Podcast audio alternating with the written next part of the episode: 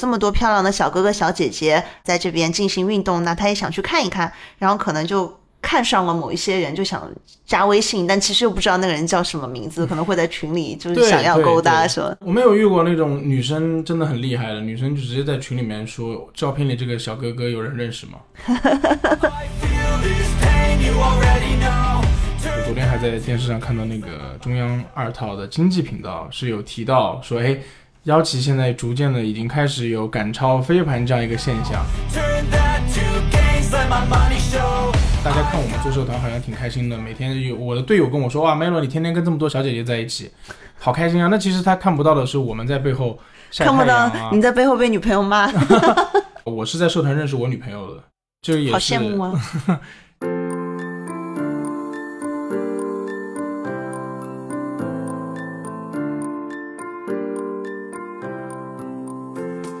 Hello，大家好，欢迎收听留学生博客节目，我是主持人郑宁。今天呢，邀请到了一位超级厉害的运动大咖来做客我们的节目，他就是 Melo。从美国的亚利桑那州立大学毕业之后呢，Melo 就回国投身于创立发展橄榄球事业。现在的他是上海最火热的幺旗橄榄球俱乐部的创始人。Hello，Melo，欢迎你来做客。Hello，Hello，大家好。嗯，像今天这样的机会，能够面对面坐下来录一期节目，还蛮难得的。因为我们在上海，彼此的工作啊、社交什么的都挺忙的。之前见你都是在球场上，今天是第一次能够坐下来好好聊一聊，还蛮期待的。所以你现在是都在上海嘛？最近在忙什么呢？嗯，我现在的话，现在上海了。我们的社团包括我的主要的这个活动范围都是在上海。嗯嗯，这是我们社团疫情解封之后恢复的第三周，应该是非常忙，因为前面积压了很长一段时间，大家都没有出来运动，所以每周现在都是这种爆满的速度，比比以往还要更快一点。一般。好像都是在一分钟之内把名额抢完，这样真的好火。所以我现在如果想报名两天以后的邀请橄榄球的训练，已经是报不上了，对不对？对，已经是没有办法通过正规渠道报名了。可能你要看有没有人 drop 掉，或者就取消啊这些。我可以帮你留意这样的名额。好的，好的。哎，你还记得我们是怎么认识的吗？呃，应该也是通过橄榄球这个运动，是一个体育品牌搞了一场这个专项。就是专场的邀请活动，然后我是去下楼找洗手间的时候遇到你，你你也在找洗手间，后来我们就找了好久都没有找到，就是因为这样才才才说上话认识的。是的，是的，我记得当时应该是 Under Armour 这个牌子办了一场邀请对体育运动有爱好的。入门级小白参加幺七橄榄球的学习和训练，我第一次去就很紧张，因为我从来没有玩过幺七橄榄球，我就在网上事先搜了一下幺七橄榄球的规则，我觉得好难，都记不住。那天呢又快迟到了，结果又很想在运动前上一次洗手间，就在那个陌生的楼里到处转，然后就碰到了 Melo，然后当时 Melo 就自我介绍说他就是本场活动的教练。啊，是被品牌方邀请来的，所以后来就加了他的微信，呃，也是逐渐就入了邀请橄榄球的这个坑。嗯，我感觉上海运动圈子还是很小的，就哪怕大家最感兴趣或者最擅长的运动不尽相同，但其实也会在某一些运动社团组织的场合中认识。对对，我觉得主要是因为，呃，上海这个城市的包容性会更强一些。就是大家如果，尤其是像比如说尝试了腰旗橄榄球这种相对小众的运动的话，其实同样的人群他们会尝试别的不一样的运动，或者说大家都是很热爱运动的这一群人在一起。嗯，对。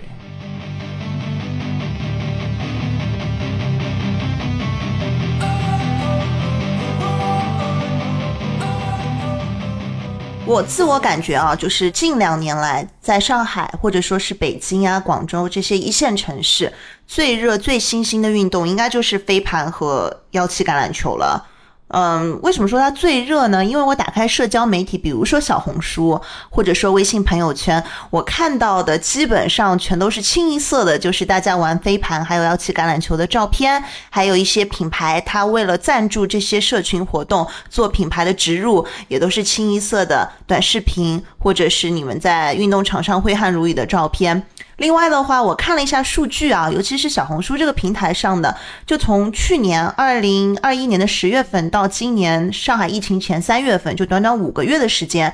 幺七橄榄球的相关笔记发布数量增长就很惊人，大概是有。百分之五千九百九十的增长率。那笔记的搜索指数增长呢是百分之四千多吧？因为我关注你了，还有你们的社团啊，还有你的几 其他几个 partner，所以我一打开小红书的搜索页面，会自动给我推荐，就是你们的公众号。所以你觉得？除了小红书、微信朋友圈以外，是不是还有一些别的社交平台，其实也是引爆了幺七橄榄球的火热程度？我觉得除了这些比较主流的几个社交媒体，嗯，包括现在其实有一些官方的渠道，比如说我昨天还在电视上看到那个中央二套的经济频道是有提到说，哎，腰旗现在逐渐的已经开始有赶超飞盘这样一个现象。就是已经有这种官方的渠道和媒体在说这个事情，我觉得这个对我们来说一个是一个比较好的一个标志性，就是好像慢慢的被主流媒体和大众所接受和认可了。如果你达不到这样一个目的的话，我觉得我们永远是在还是停留在小众这个状态下面。所以，当我们被这种官媒来报道，我觉得对这项运动的发展是一个非常好的，可以让更多的人去正面的去接受它。嗯。我看了你转发的那个视频啊，好像是中央二台一个女主播嘛，穿着灰色的套装，对对，坐在镜头前。我以为她要报新闻联播或者气象预报了，然后她突然就讲要去橄榄球。对，我觉得放在二套也是有一定的原因的。嗯，这个说实话，通过这种新潮的运动，以及很符合现在我觉得咱们国家对这种大众运动或者休闲体育的这种重视吧，通过运动来带动一些经济的发展，是我觉得是一个非常好的。很好的一个方法。嗯，是的，但我自己是二零二零年的四月份搬到上海来。我记得刚搬来的时候，户外运动也很火，但主要是以跑步类型的为主的，或者是一些传统的球类运动。呃，橄榄球肯定有，橄榄球队在上海的几个体育场也是蛮火热的，但没有下层，没有到一个说俱乐部或者社团的这样一个阶级，对吧？对，当时流行程度还是蛮低的。对，所以去年是二零二一年，感觉是去年突然开始火起来，就一夜之间。我不知道你是怎么理解这个事情的？为什么？嗯，从二零二一年突然就大热了呢？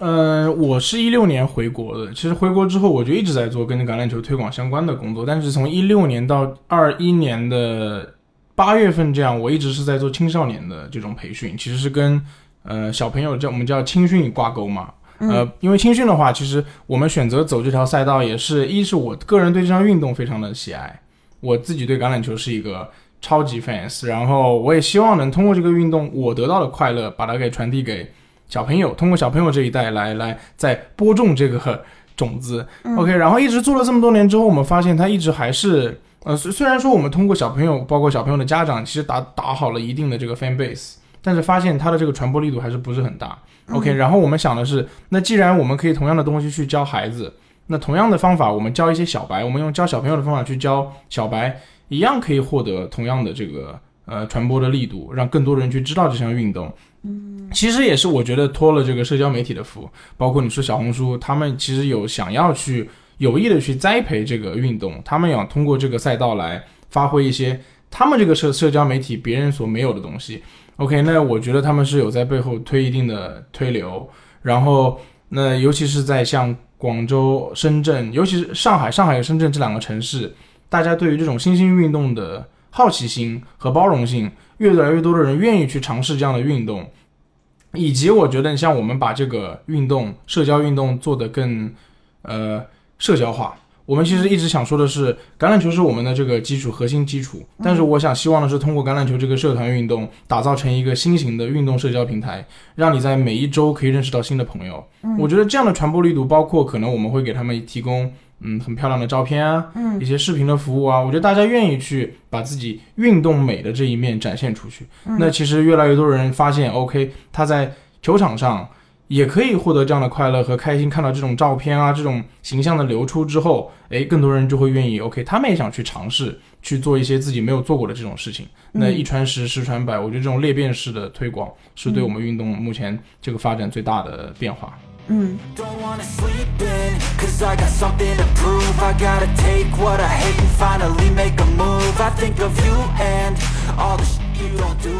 我们今天讲的腰旗橄榄球的橄榄球是基于美式足球这个基础上的，就是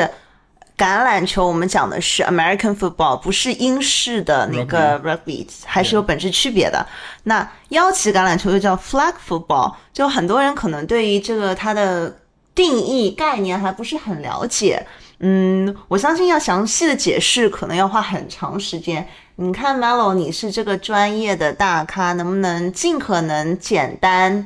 又好理解的给大家科普一下，腰旗橄榄球到底是一项什么运动？OK，那我在这里就先简单的说一下橄榄球的几个区别。OK，我们要我们要说的就是最基础的橄榄球其实是 rugby，是英国人发明的英式橄榄球。OK，在这个基础上，其实裂变出来了美式橄榄球和澳式橄榄球。OK，然后在美式橄榄球里面呢，大家可能最常听到的或者看到脑子里那个画面就是戴着头盔、穿着肩甲，互相撞在一起。然后呃，因为我需要它有一定的这个推广的呃难度局限性，你不可能一直都带着装备去打这个橄榄球。以前在二战的时候，美国大兵他们想要玩橄榄球怎么办呢？他们通过这种双手去触碰对方，来用用这个来代替情报，然后再后来再简化，就是有增加了一定的安全性，就是在你的腰间别上两个旗子，嗯，如果把旗子扯掉，就算是这档进攻的停下，就算是你把对方已经情报了，有点。其实我们一直跟就是小白来解解释怎么解释呢？就是有点像撕名牌的感觉，对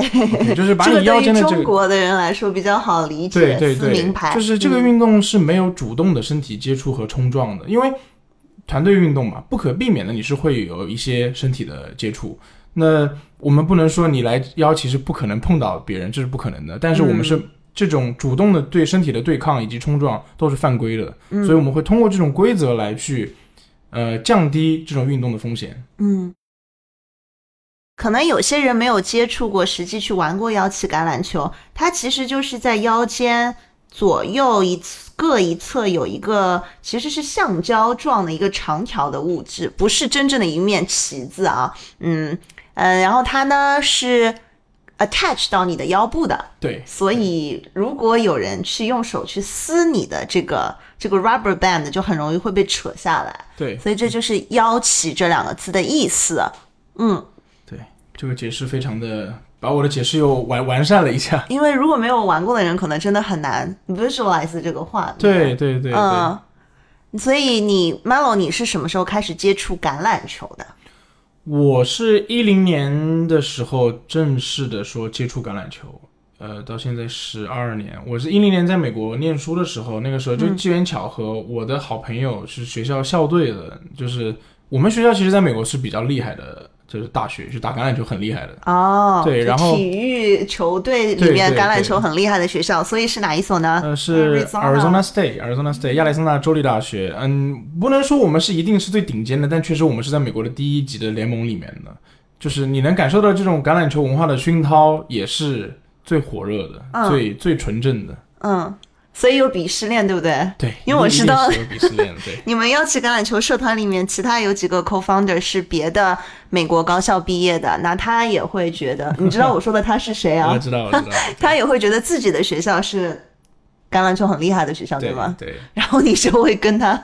对，我而且我跟对我的 co-founder 是 John 嘛，他是 University of Washington、嗯，那很巧的是，我们学校跟他的学校是同属一个 division 里面的，所以你们会都是 Pac-12 比赛，对，我们是直接。的竞争对手。对对，啊、可能是有的时候每年打，有的时候每每一年每两年打一次这样。那给我一个历史数据，过去十年间谁赢的数我？我好像没有真的去了解过我们学校跟他们的战绩，但是我觉得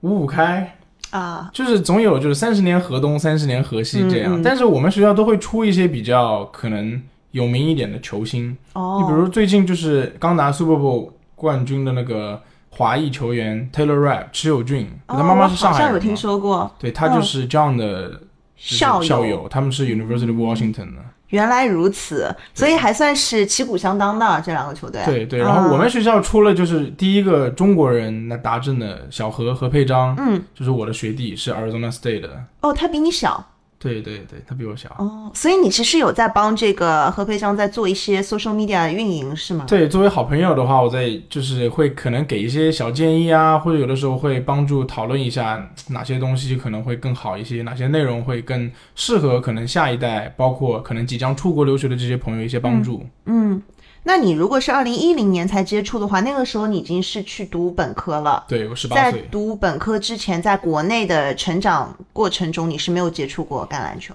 对，在国内的时候，我可能只知道 Tom Brady 啊我也是只知道只邦城的老公，对 但是我相信，只要是有在美国留学或者生活经历的人，应该对于超级碗 Super Bowl 都不会感到陌生。对呃，我们也是笑称一年一度的超级碗就是美国人民的春晚。春晚，对，那我其实看的也不是特别多，一般也是身边的朋友在在酒吧或是在别的场合在看比赛的时候会跟着瞄两眼，嗯，所以知道的球队可能比较出名的一个是 Tom Brady 的他的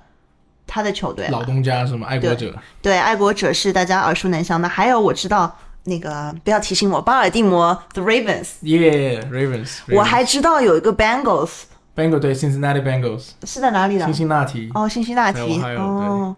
它是橙黄色的，对不对？对，就是它是孟加拉虎嘛，哦。所以它是像那个跳跳虎一样，一道一道那个虎纹的。还有什么有名的？亚特兰大是什么？Falcon 猎鹰，哦，Falcon，哦。还有像中国人比较熟的，我觉得还有应该有洛杉矶公羊哦，Rams，还所以这个是西岸的了。对对。所以我们讲的，刚刚讲的，我我报出来的，我想炫耀一下，我知道球队这些算是 NFL 下面的，NFL 有三十二支球队，嗯，对，所以我说的的都是这三十二支球队下的，然后它分为西岸、东岸，它分中南很多，它先分成美联和国联，嗯有国家联合会，有嗯美、就是美国联合会，它分 AFC 和 NFC，等于有点像 NBA 的东部和西部这样。嗯嗯 OK，它在通过 AFC 和 NFC 里面呢，又分成了 AFC East、嗯 AFC West、AF A AFC South，嗯就是它会把这个再分成东南西北，啊，明白了。然后再把它们拼在一起。对，每一个 AFC 里面有十六支球队，NFC 里有十六支球队，然后他通过这样再来做这样精密的赛程的分析，这个是个很学问的东西。对好的，所以你是在美国读大学期间接触了橄榄球这项运动。对，嗯，那腰旗橄榄球呢？腰旗橄榄球在美国到底它的普及程度有多高啊？嗯，你可以这么讲，腰旗橄榄球在美国属于应该是人手都会打，就是是个人可能都接触过或者都会知道这个东西。真的假的？对，就是以前是这样。我刚开始其实也是看装备橄榄球，我的好朋友，包括我现在的 co-founder 之一，他以前在美国高中就是橄榄球队的，呃，这样也是他们在高中就是打橄榄球的，但是都是中国人对吧？中国人就是中国人在美国读高中的时候就打接校队的触了，，对并且能够代表校队，那应该还是蛮厉害的。对对，这在他们的水平在小中国看你了，对，他我觉得他们在放在国内的水平里应该属于比较 experienced 的。嗯，对，然后一直其实都是接触装备橄榄球的，直到后来我们是商学院和其他院系每个专业之间会有 flag football tournament，，OK，然后我的朋友就是让我去报名参加这样的比赛，我才知道哦，原来有这样一个简化了的橄榄球。其实当时我觉得从怎么说呢，像我这种不太了解全面的人是有鄙视链的，我觉得啊，我觉得打装备的人一定不会去打。幺旗，嗯但后来其实嗯错了，就是我有就是真的校队的打装备的朋友，他们在休赛期就可能他们会去玩 flag football 的，就因为其实这两个其实从本质上呢，他们是都属于橄榄球，但是你要说规则啊、运动的表现需求，其实是两种运动。你会发现打腰旗的人他会要求更灵活，嗯，更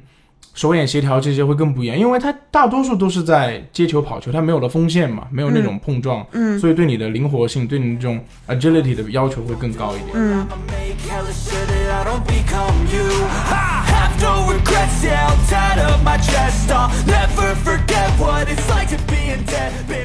我参加过你们社团组织的两场新手训练，我觉得很容易受伤哎。就之前我的思维误区是橄榄球是比较 很高危的，因为有身体的对抗，这也是为什么都要求穿护具嘛。对。那腰鳍橄榄球首先是没有护具的。对对吧？其次也一直标榜的说新手友好、小白友好，呃，无论你的底子怎么样，你都可以来玩，因为你也有不同的位置可以打嘛，不是每个人都是四分位。对对对吧？我就经常被安排去。去是搅乱大家的视线，就是我拿到球假装，哦我拿不到球，我假装跑一跑，引开别人的视线。可能因为大家知道我喜欢跑步吧。Anyway，但是我参加过两场活动，我身边都有人受伤了。嗯，一个我记得是运动底子特别好、很高很壮的一个男生，也是在健身行业深耕很多年的。他应该是嗯有点 alpha male，他太要强了。你是说上次拉伤的那个吗？对对对，所以他是腘绳肌拉伤了大腿后侧腘绳肌拉伤，这个其实在很多，比如说像一般的足球运动中也经常发生，对不对？对，腘绳肌拉伤还蛮麻烦的，要休息很久。对，对，然后第二次有一个女生应该是被人撞到了，所以她的头？我我们就很担心她会不会脑震荡。她的确头很痛，我知道你说谁。对，休息了很久，所以我两次都经历了身边有人受伤，我会觉得有点害怕。你可以纠正我，你你觉得我这个观点对不对？就是我我我是觉得是这样的啊，就是嗯走路也会受伤，任何运动都是有受伤风险的。嗯我不能说就是任何人来问我说，哎，橄榄球会不会很危险，很容易受伤？我不能跟你说很容易受伤，嗯因为每个人不一样。你比如说，你刚刚我说了，就是有运动基础的这个大神，运动大神，他可能腘绳肌受伤，可能会跟他当天的这个状态，也许跟睡眠，也许跟最近的他那一段时间的训练方式会有一定的关系。你像我们国内所认知的，你觉得运动很好的人，可能是大肌肉，就是 bodybuilder，很多肌肉很漂亮啊，他会觉得哦，你运动能力很强，其实不是。我会觉得死肌肉吗？是 呃，我不能说一定都是死肌肉，但是如果你只是练分化训练这种，你再去从事可能像橄榄球这种运动，说实话，你可能会不太合适。哦，呃，为什么我们之前一直都说橄榄球运动员是最全能的，就是又快又能打，就是你说是橄榄球，橄榄球运动员，对，不管是呃腰旗还是装备还是英式，因为橄榄球的要求是你可能需要爆发力、爆发力、爆发力，然后你的协调能力，嗯。还有就刚刚我我刚刚讲，就是你说腘绳肌受伤，橄榄球是一个一直要急加速、嗯。急停、急加速、急停的运动。嗯。就你的平时如果不去强化你的就是股四头肌或者腘绳肌的话，嗯，比赛里你是很容易受伤的，非常容易受伤。嗯包括、嗯包括现在的这个，现在可能大家对拉伸啊、热身啊越来越重视了。是的，是的你，像以前，包括其实现在大家可能参加完活动立刻就走了。那其实，在刚刚他经历了一场橄榄球活动里，他的肌肉已经非常疲劳了。嗯尤其是像我刚刚说了，股四和国神这种你一直在用的肌肉，那你不好好恢复，你过两天你又报名又来参加，那这个时候你受伤的风险就会非常大。明白。肌肉已经处于一个极度疲劳的状态，然后运动强度又继续增增大。对对，所以我觉得这个通过这些运动，慢慢的可能我们会有专业的教练会告知大家一些这种运动科学上面的东西，也是对。呃，国人嘛，对大家对运动的认知会越来越提升。呃，你像刚刚讲说 concussion 头撞到这个情况，我觉得属于是比较意外的，因为对，哦因为办了这么多场活动里面，你说真的头撞到好像只有那一次，但是我不能说是因为他的原因，我说的可能就是因为场地啊，就是非常不小心，就是意外的这样一个状态。我们是，我也没我我很不希望这样的情况发生，因为也是朋友。对，但是呢，我也不能说就橄榄球一定会有这样的这个状态。嗯对对，所以我们肯定会在你参加运动之前，或者在参加过程中，我们不断的去强调，OK，如果你身体有任何不适，嗯立刻的告诉我们。嗯还有我们可能会告诉你一些，呃，尽量的通过正确的方法来规避这种运动的风险。嗯，对就像我们打比赛要戴牙套这个对，好丑哦。嗯，我觉得你们安排的活动还是很合理的，你们热身的时间足够长。对我印象很深，因为我当时就很怕自己会受伤，我腰不太好，然后我就记得，嗯，你们当时冬天的时候嘛，温度比较低，也怕大家说学员不循环，肌肉完全还没有没有那个就是 warm up，对所以就特意请教练让我们有二十到三十分钟的热身时间。嗯，就像你刚刚说的，现在国人对于一些运动后的拉伸啊、肌肉的松解重视程度越来越高了。其实有很多就黑科技的理疗方式，在美国很火的，还有什么冷冻理疗啊之类的，对吧？还有我自己是很信针灸的，还有一些仪器，就不舒服的地方，我其实平时。嗯，做一些别的运动，哪里不舒服，我会及时的去找医生或者运动康复师去帮我做一个恢复。嗯，扯远了，哎，所以你现在右手也受伤了，怎么回事啊？是打是打幺七橄榄球受伤了吗？我我右手是疫情后的第四天吧，我去打篮球，然后戳断了手。就我这根手指其实是有一定的隐患的，我大学其实断过这一根第四掌骨，右手的第四掌骨，当时是是因为就是也是因为骨折嘛，但是没有去医院做就是手术把它用钢板连接，所以其实可能当时是因为骨头没有长特别好，是有一点的这个歪，然后这一次的话，打篮球我是有抢断，然后我的手指戳到了别人的膝盖，他就把我的手指往前，就也就是我觉得这个属于，听上去就好痛啊！就是其实我一直想传递的就是 OK，那受伤谁都不想，包括你其实这样的受伤，我起码得恢复三个月的时间。但是我不能说因为这样我就不运动，这都是有意外成分在里面的。谁也没有想过说你平时一直做的这种动作，防守动作，那这次你就骨折了。那我觉得这是一个呃因果关系，因为其实有两个月的时间 lock down，没有好好的去真的是运动，你的身体机能下降了非常多，然后你没有长时间去日晒，那身体我觉得是会缺钙的。哦，难怪你变白了。我觉得这些都是很多原因导致了像这样一个受伤的情况。嗯，对，就不能说单独挑出其中一个因素，你说这就是因果关系。对嗯对，就可能很多因素，包括外界的环境因素共同决定。对，所以其实就想说的是，啊、打篮球的风险也很高嘛。也就是任何运动都是有风险的。我觉得我们要做的其实是应该正视这些，正视这些可能会发生的事情，然后自己心里做评估，我是否今天适合做这样的运动，以及呃，请选择专业的运动社团或者机构，这个是非常重要的。是的.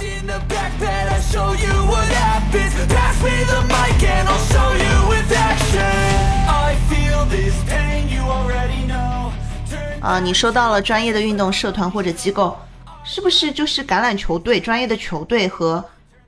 社群之间这两者是不一样的？一个是竞技型的，还有一个社群的话，我的理解是俱乐部更面向普通大众，培养他们兴趣的，对吧？嗯，我可能就拿橄榄球为例子吧，嗯因为国内其实是没有专业橄榄球球队的，就是没有人通过这个来谋生的。但是国内不是也有 NFL 授权的，是吗？呃，是这样的，NFL 中国办公室呢，他们是有希望在中国也是正常做这样的推广嘛，但是国内是没有正常的专业的成人橄榄球队的，这所有的球队都是业余的。呃，你准确的说呢，它是有组织有规模，你可以说它是个半职业的联赛，嗯，但是大家其实都是有自己的本职工作，明白。明白有一群很热爱像我们这样很热爱橄榄球的人在从事这样的事情。嗯嗯，但不是专业的球员。对，不是专业的球员，包括其实 NFL 中国很早，应该是零三年就来中国了，他们一直在想做这样的这种推广，但是十八年了，哎，一个人都成年了。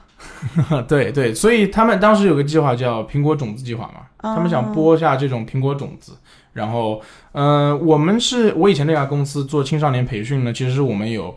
接过这个 license，有去应竞标过这个 license，是想要再把苹果种子计划再推动。嗯，因为我们当时是希望在承办 NFL 中国的幺七联赛的，哦，这个就是其实是官方组织来做这样的活动，但是其实你也是面向大众在做招募，因为没有人是真的为橄榄球而去专业的训练啊。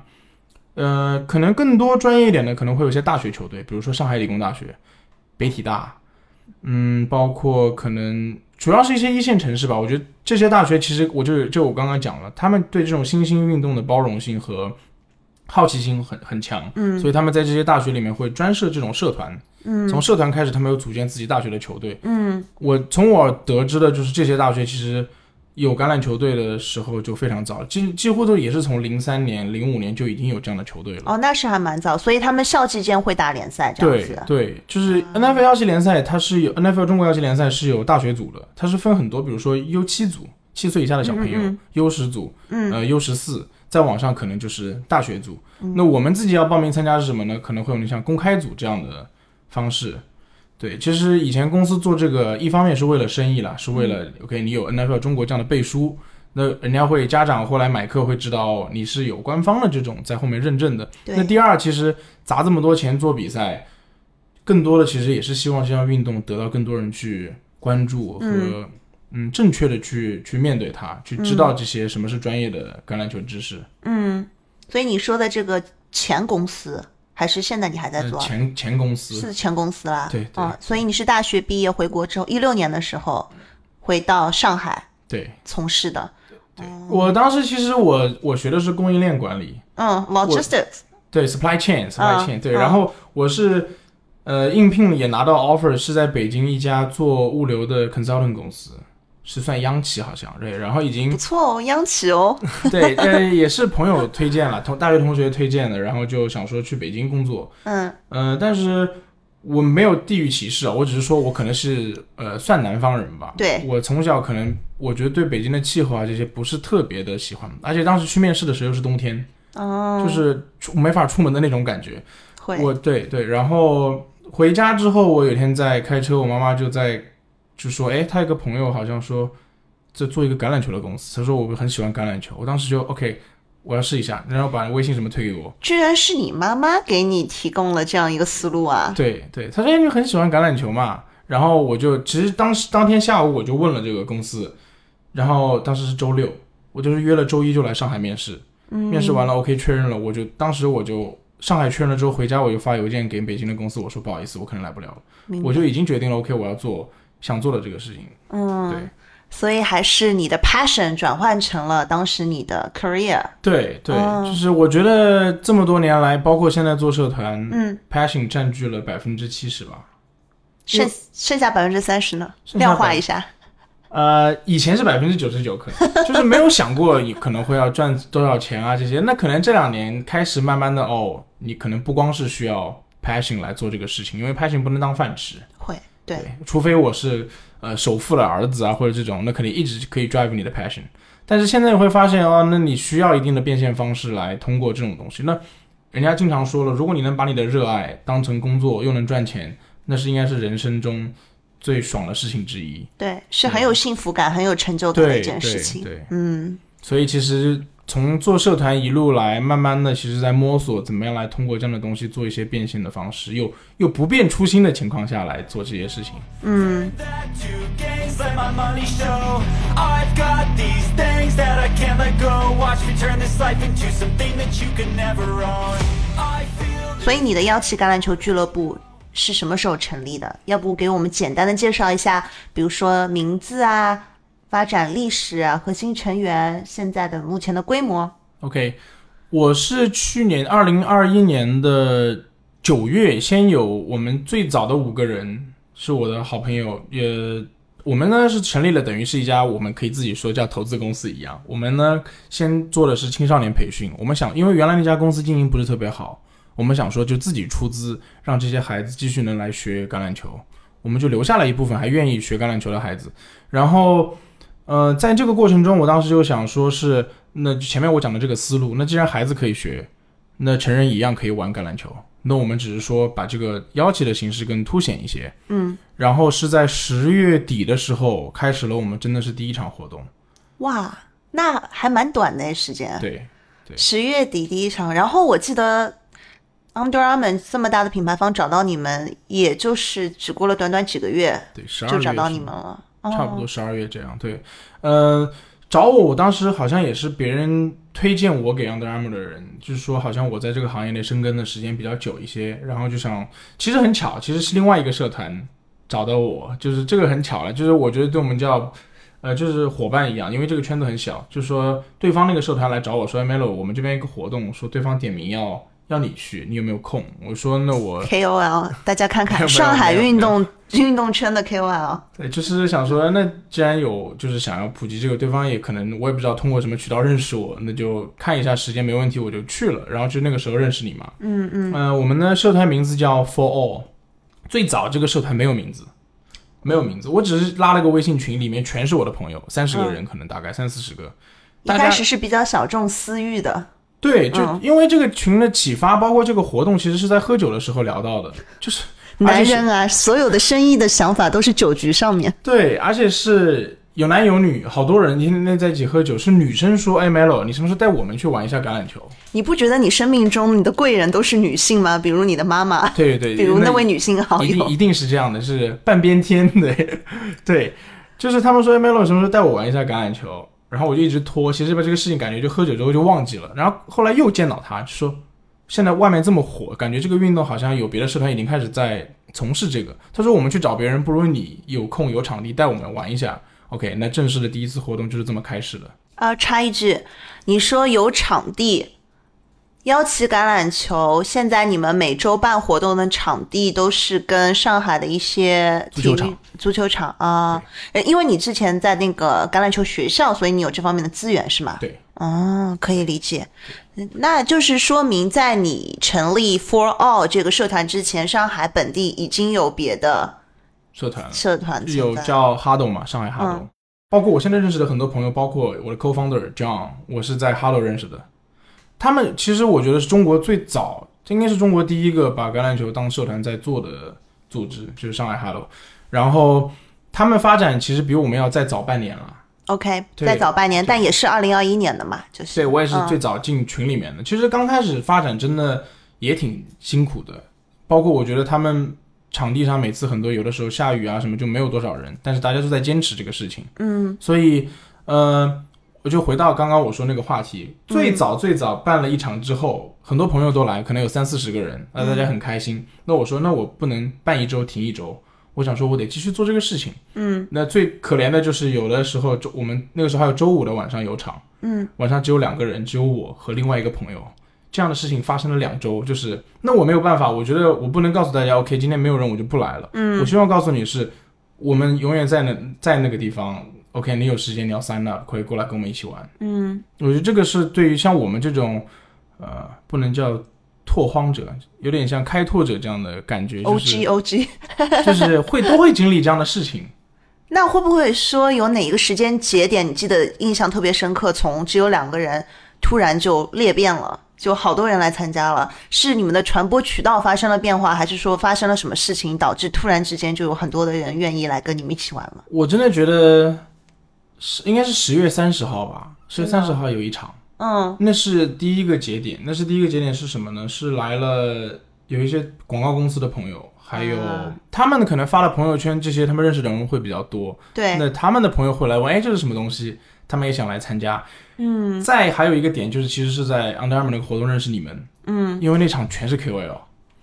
我也我我觉得就像我跟 James，呃，健康哥，我跟 James，我知道对对对，其实赵健对对赵健康，我是在那场活动认识他的，他就跟我说，那天的活动他是我队里的队员嘛，然后包括那天认识他加了微信之后，他觉得跟我很聊得来，嗯哼，他也把这个运动推荐了给很多他的朋友，呃，现在也变成我们的朋友，就是都是好多粉丝的那种 KOL，对就他们做了很多就是帮我去宣传这个事情，而且是主动的，对不对对对对因为他们是打从心底是喜欢这项运动，然后觉得很值得推荐给身边的人。对。哎，那就很有意思。你刚刚提到两个点，一个是广告公司或者说 PR 对公关公司的人，那这些公关公司、广告公司人，他们其实都可能在执行别的一些运动品牌的项目。他们因为工作属性的需要，需要多了解一些现在比较火的一些运动的项目，还有社团。呃，不管是参加过还是说只是看了一下你们的训练，嗯，他们就觉得这个运动是很有意思的。那同时，一个场上又可以同时让很多人上场比赛嘛？对，不是说有一些必须要一对一的，比如说像打网球啊、打羽毛球那样的运动啊、所以他们会主动的，就是继续深入的探索，看看这项运动有没有发展前景，能不能跟品牌方合作。第二个就是 KOC、KOL，我们现在讲的可能。有有百万粉丝，也有一些比较小众的。像我的话，我可能就只能是属于一个小小的 KOC，但是在运动领域，大家都是知道我是真心热爱，并且我能够推荐大家参加一些有意思的项目，也会让大家避坑，不要踩雷某一些运动。所以平时我在社交媒体上跟朋友的互动也非常多。那我参加完幺七橄榄球之后，我也会发一些照片嘛，大家看了点赞，然后就会问我腰上别的这两根东西是什么啊？我就进行了科普的过程。那有人说，哎呀，照片拍的真好啊，那我就说，哎，下次可以一起去打。然后他们又会说，平时都是嗯周几。周几才有这样的比赛啊？工作很忙，那我会介绍说现在幺七橄榄球周末场是怎么样的，就无形之中也是帮助一些社团进行了一个推广的作用。呃，所以我觉得这个发展还是比较比较健康 organic，对不对对对对，嗯我觉得这也是我的出发点，包括我跟就回到说这个名字啊，我是三十号那场比赛结束之后，跟我的另外几个好朋友，我们在环贸在逛街，准备吃饭，嗯，在那个扶梯上，我就想着是说了一句话，就是哎，如果这电梯往下看，我说这些人都来参加我们的活动，那我们是不是太成功了？那我想说，那这个运动是可以大家都可以玩的，老少皆宜。那我们当时只有周六晚上有嘛，我们叫 Saturday Football for All。嗯，后来慢慢我想了，如果品牌叫这么长的名字有点拗口，那我就叫 For All。而且还是英文嘞，对，是吧？嗯对，For all，对，所以现在他们的品牌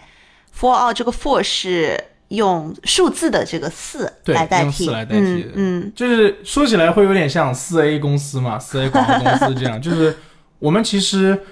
for all 的话，就是意思不光是说这个运动 for everyone，我们希望把快乐也是 for all。嗯，对啊，这个名字的寓意寓意很好啊，我觉得。对，然后我我还起我还真的起过这个中文名，我们叫福敖。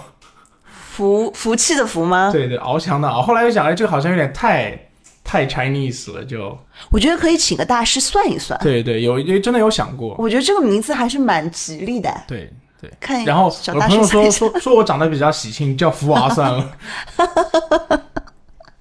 我待会录完之后要问你讨一张个人照片。嗯，this pain you already know. Turn that to gains, let my money show. I've got these things that I can't let go. Watch me turn this life into some. 你们当时的核心成员是五个人，最早的时候，是吧？对，嗯呃，我们这个其实更多的是 focus 在做青训那个 part，哦，然后后来就是做社团，因为其实是两完全两个不同的方向嘛。因为我想说，通过这个一做创业，其实对我来说没有想过那么多，我没有想过很系统的说这个公司怎么运营啊这些，想的就是 OK，如果话很投机，我觉得你又很有能力，OK，let's、do it together。就像在我说。一直叫我去参加这个办这个活动的那个女生，现在是我的 co-founder，她是我好像见过。对你见过静，他是奥美的 senior manager，很年九四年的，已经是 senior manager。对，所以他其实在在 PR 在 BD 这个方面是非常有经验的，他会知道怎么样把我们的品牌输出告诉我们想要的客户。这个可能会跟之后我们聊一下变现的这个会有一些关系。OK，那你像其实我们现在这些小红书也好，呃，视频号这些文案的输出，嗯，都是我说是 John。哦，是他在做是。这样在给我们主要的这个创意的灵感。嗯，他因为他他也很年轻嘛，就是这样的特点就是他会一秒钟前想的是这个点子，一秒钟之后马上就可能会推翻掉自己了，因为马上就会蹦出来新的一个东西。嗯，我们想说的是他很年轻。这个是个很好的点，嗯，呃，我们有的时候会希望把它再拉回来，它会发散的非常远。但是我觉得像这样一个新兴的社团，我是需要这种能量的。嗯，我很就是我很幸运，就遇到这样的朋友，可以帮助到我把社团带到另外一个层次。就像我说了，嗯，我不能说其他社团不好，因为大家的特点不一样。那可能更多人百分之可能九十多都是把社团当做就是一个群，大家来约活动啊，可能会小小的赚一点这种劳务费一样的。但我觉得，既然我们几个做这样的事情，呃，这个社团的话，我 John 和 Jin。还有另外一个 Ohio State，就我们这个 team 基本几乎全是留学生，对，所以我们可能会碰撞到一起的这种火花会比较，呃，大家我们自己会比较聊得来一点，嗯，会经历，因为经历了这些事情，包括对橄榄球这项运动的接触，我们会更能把我们以前自己所经历的一些东西放到现在这个社团里面，嗯，就是通过这样的思维碰撞，我们希望把 For All 不光是说做一个简单的周末约球的地方，我们希望把它打造成一个真的运新型的运动 IP。嗯我们可以在这个社团里做很多可能性的事情，比如说，其实我们不局限于跟运动品牌合作，我们就是透露一下，就是我们接下来会有一个赛事是我们自己创造的。来透露。对，我们希望通过这个赛事呢，打破大家平时对橄榄球比赛的思维。哦，你要组个报报名，在这里组一个队，嗯不是的，在我们这里你不需要组队，我们帮你找朋友，我们帮你找这个队。然后呢，我们会做成一个像积分榜、英雄榜一样，每周会刷新这个榜单。嗯然后我们通过这个榜单，你能知道哦，今天我要超越你，我要怎么样？我们一样是团队运动，但是我们不管团队的积分，因为每周的队伍是不一样的。明白，会把他们打散了，是吗？每周会有新的分队，每周你有新的朋友。哎，很有意思这个想法。对，所以我们这样的活动，其实对于品牌方来说，我们因为我们办比赛需要花钱嘛，那我们想到是，其实这是一个呃最主要的变现方式，是我们的赛事赞助以及活动赞助。我们平日场的场次，包括到现在，嗯，我其实都是亏本的。你既然已经说到这个变现了，对，我就想问一下，呃，你们的盈利模式，一个是你刚刚讲，如果能够办比赛，对吧？如果有赞助商赞助你们，那么这是一笔费用；其次就是报名费了，对，就是参加你们不管是日常的训练也好，或者比赛的比赛的这些。嗯，朋友也好，都会付一些费用。那这些他们付的费用里，其实一部分你是要 cover 场地费，对对吧？然后剩下的应该还有一些物料。对，平时你拍照片会有一些什么背景板啊，然后要请摄影师，每次都会有非常专业的摄影师抓拍到大家运动时候的精彩瞬间。呃，另外我猜还有一些，有的时候你要准备一些类似伴手礼啊，对一些就是什么口罩啊、香片啊、帽子啊，这些都是费用的支出。对嗯，所以其实开销还蛮大的，对不对？对，其实呃，就是真实的数据的话，我们好的场子，因为它的 capacity 是有限的，我一个足球场可能一场活动，就算整张整个足球场加上教练，我可能只能容纳七八十个人这样。嗯，所以，它的人数是有限的，因为人越多，我的教练跟不上，那体验感会非常低。其实我觉得七八十个人已经很多了。对，非常多。那其实像这样的活动，我不，我我如果不去准备这些礼物啊，这些，其实可能这一场活动下来，我能赚一两千，就已经不错了。因为我的师生比例跟其他社团不一样，我是一比十的配比的。嗯，就是你可能就像上周有朋友去了别的社团，又来我这里说，哇，你的教练好多啊。嗯，那我说了，因为新人友好，对对对，我希望你有很好的体验感，那我就需要有教练去 cover 到每一个人。那如果我只有一个教练带二十个人，带十五个人、二十、个人、三十个人，那总有人会接触不到这个东西。他今天可能来了之后，哦，这个运动没有参与感，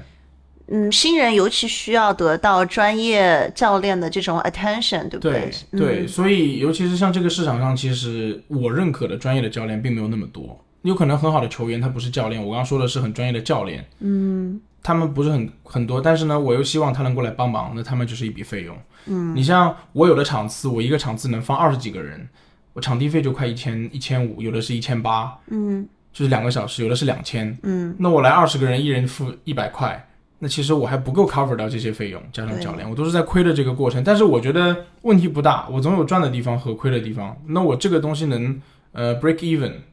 我不亏钱，对我来说就是一个成功。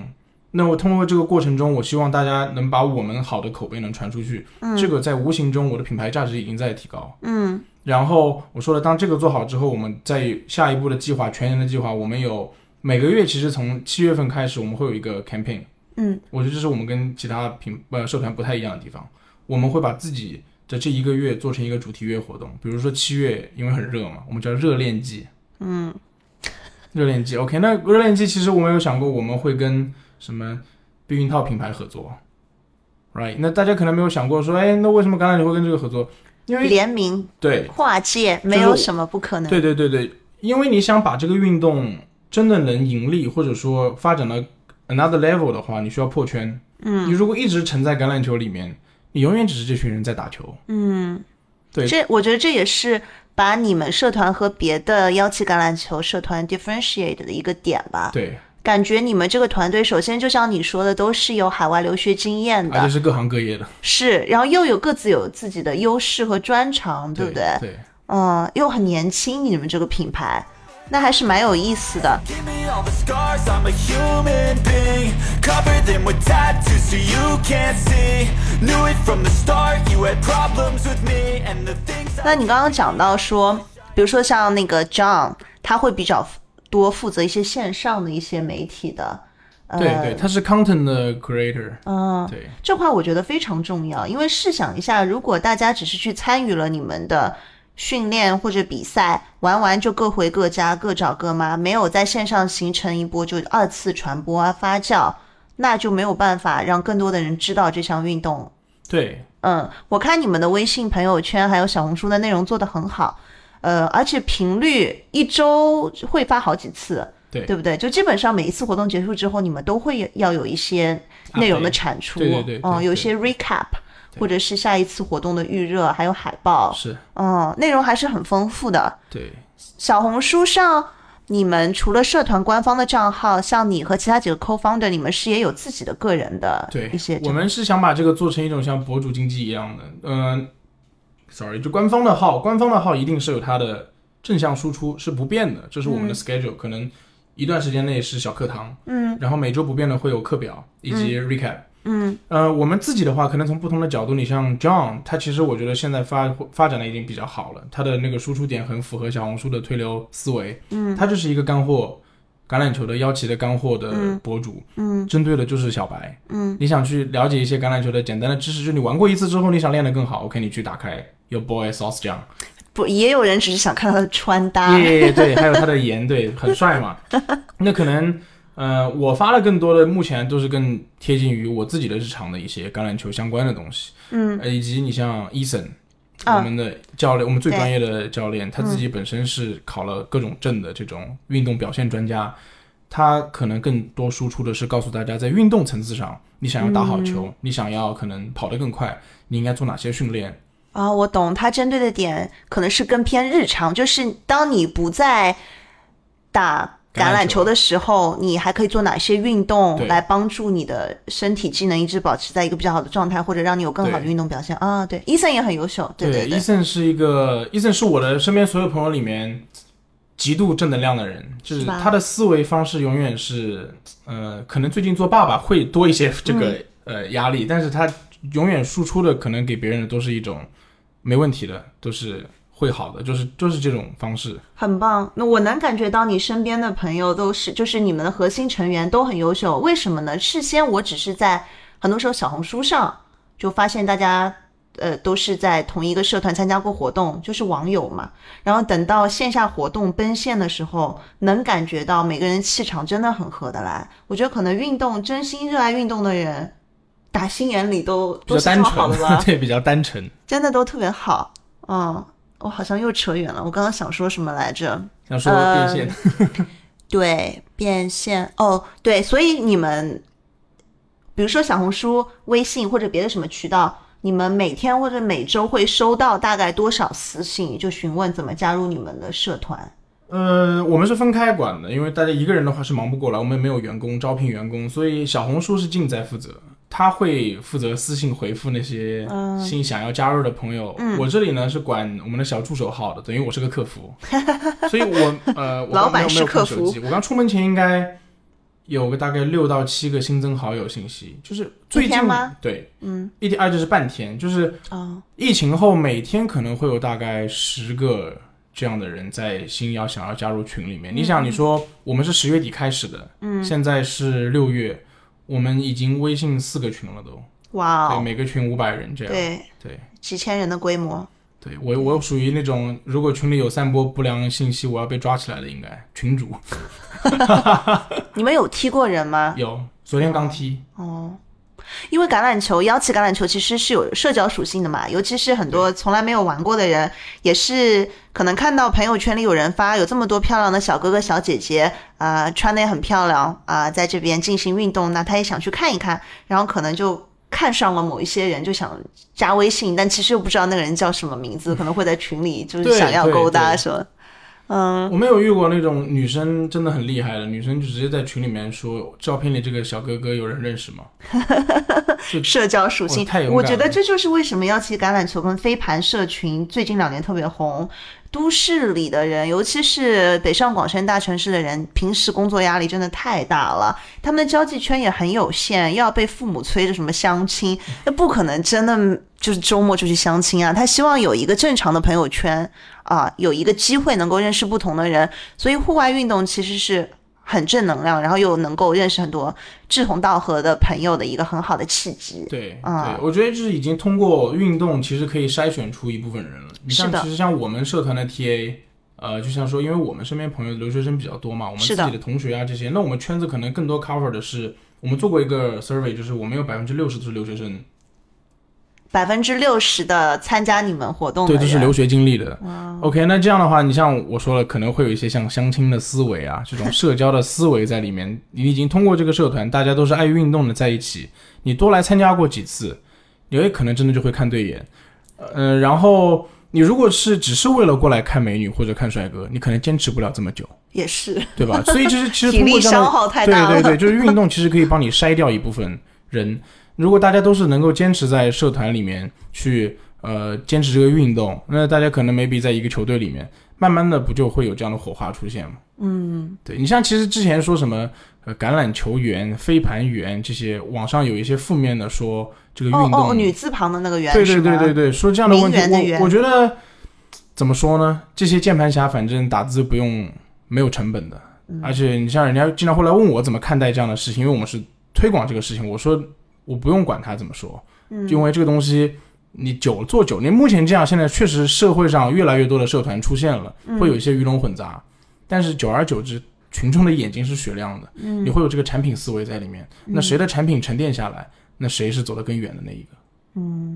你刚刚讲了很多关于团队成员的故事，或者说他们的性格特质怎么样，我大概有了解了。其他在这个运营社群的过程中，你接触到的人和事物，还有哪些比较有意思的吗？都挺好玩的。就是我其实以前的工作没有接触过，真的没有接触过这么多可能 KOL 或者说自由职业者。就是我会发现大家各行各业有可能穿搭类博主，嗯，音乐类的，有体育类的，就是有一种那种大 V 生活在你眼前，你会发现哦，其实原来我们一样，只是说、那为什么你会成功，你会有这么多粉丝？你的背后其实是花费很多精力的，就像其实我们大家看我们做社团好像挺开心的，每天有我的队友跟我说哇，Melo 你天天跟这么多小姐姐在一起，好开心啊！那其实他看不到的是我们在背后晒看不太阳啊，到你在背后被女朋友骂，对，你要说真的很，呃，达到这个社交属性的话，我是在社团认识我女朋友的。对，这个也好是羡慕啊！这个是呃这样介绍的，是这样的同事，他来带带我现在女朋友来参加活动好多次之后，其实我们才讲话。对，但其实他刚来的时候我就有注意到这个女孩子，因为就是每天见那么多小姐姐啊、小妹妹，尤其是我每周都会上课，嗯，我的认人的能力是比较强的，我会记住这些脸。久而久之，他参加的也多了，那可能我们聊的机会也会比较多一点。嗯，那慢慢的也就发展成现在的女朋友了。对，哎，真好。对，所以所以大家就每次说，哎呀，For 的这个社交属性都被 Melo 一个人给占完了，资源共享哦，记得资源共享多。多参加。嗯，I feel this pain, you already know. Turn that to gains, let my money show. I've got these things that I can't let go. Watch me turn this. 那你觉得哈，就是说，因为你在国外也待过这么长时间，嗯，比如说 For All 这个社群或者别的上海的一些运动社群，跟美国的运动社群相比，有什么样的区别呢？我觉得，嗯，我们可能还更多的停留在一个教育的状态吧，嗯。去需要去告诉别人运动的重要性和这个运动是怎么样。嗯。呃，你像在美国，尤其是尤其是美国，我觉得大家对运动的这个理解和认知已经跟我们不是一个 level 了。他们可能会领先我们三十到五十年，我觉得，嗯，尤其是橄榄球这个运动，别人是国球，是。他不需要可能太多我们去普及啊，这个东西怎么玩，这东西长什么样。那别人可能出生家里就有好多个橄榄球，小朋友在后院里就在玩这个事，而且他们对运动的认知就是人是不可以缺少运动的。嗯，是他们生活方式的很重要的组成部分，部对，而我们可能更多，包括其实我父母他们还会在说啊，运动不就是去健身房撸铁嘛？就他们会有这样的这种想法，但是别人已经不会这么想，嗯，他们会觉得运动可能有氧、呃无氧都是可以去给生活带来乐趣的，嗯，对我们还在还在网上在吵这个死肌肉的问题呢，别人早就已经不用管这个了，那这个是他的个人选择，而我们是在追究对和错。的确，国外的发展阶段要领先我们好多年，他就不用在第一环节说教育大家认识到这项运动的独特性、有趣性、健康性这块，他直接就跳过了这他已。经有知道自己我该选择哪个了。当我想运动的时候，我要选择哪一个？嗯，对，而且而我为什么运动？中国人还停留在就是我得先告诉你，你可能要接受运动了，他才去为什么我要运动？还停留在这个阶段。有道理。但我依然觉得幺七橄榄球在，其实你知道吗？在次一线城市，比如说像济南、武汉、杭州，现在也开始火起来对了，，非常火。是不是？就我的个人的理解不一定准确，是因为这个运动首先它很适合拍照，它出片特别好，那面部管理也很重要。呃，这也是。然后冬奥会就冬奥会这一这一波热潮来了，大家就发现运动的人是最美丽的，就最自信、最大方，而且不是那种矫揉造作的美嘛。所以现在也都是特别推崇在运动过程中有摄影师拍照这个模式。那摄影师拍照，照片的露出中就可以看到你的你的穿搭，可以有品牌的植植入。所以从品牌方的角度来说，他特别愿意 sponsor 像飞盘还有橄榄球这项运动。那就导致了，如果有品牌品牌在推手的话，那个这个运动的热度就会很高。像我知道的，就很多，包括什么干发喷雾、止汗喷雾，像你说的什么酒精消毒棉片，这些其实在户外运动场上都是很好的场景，对，对场景化的露出而。且还有像你刚刚说的，现在这种对食品的健康属性，嗯，你像我们说了，我们跟雪糕品牌的合作，是他们也想推一款更健康一点的这种雪糕，嗯，那他可能需要这种新兴的运动来帮他做这种另类思维的推广。对，或者说因为你刚刚运动的很辛苦，消耗了很多卡路里，你值得对自己更好一点，对，要享受一下。对对就看你怎么说这个故事了，就有不同的切入点。我其实我们几个人在做这个事情，就是觉得一是好玩，嗯，二是做好，第三是赚钱。赚钱放在第三。对，嗯因为你前面好玩，第二能做好，第三一定能赚钱。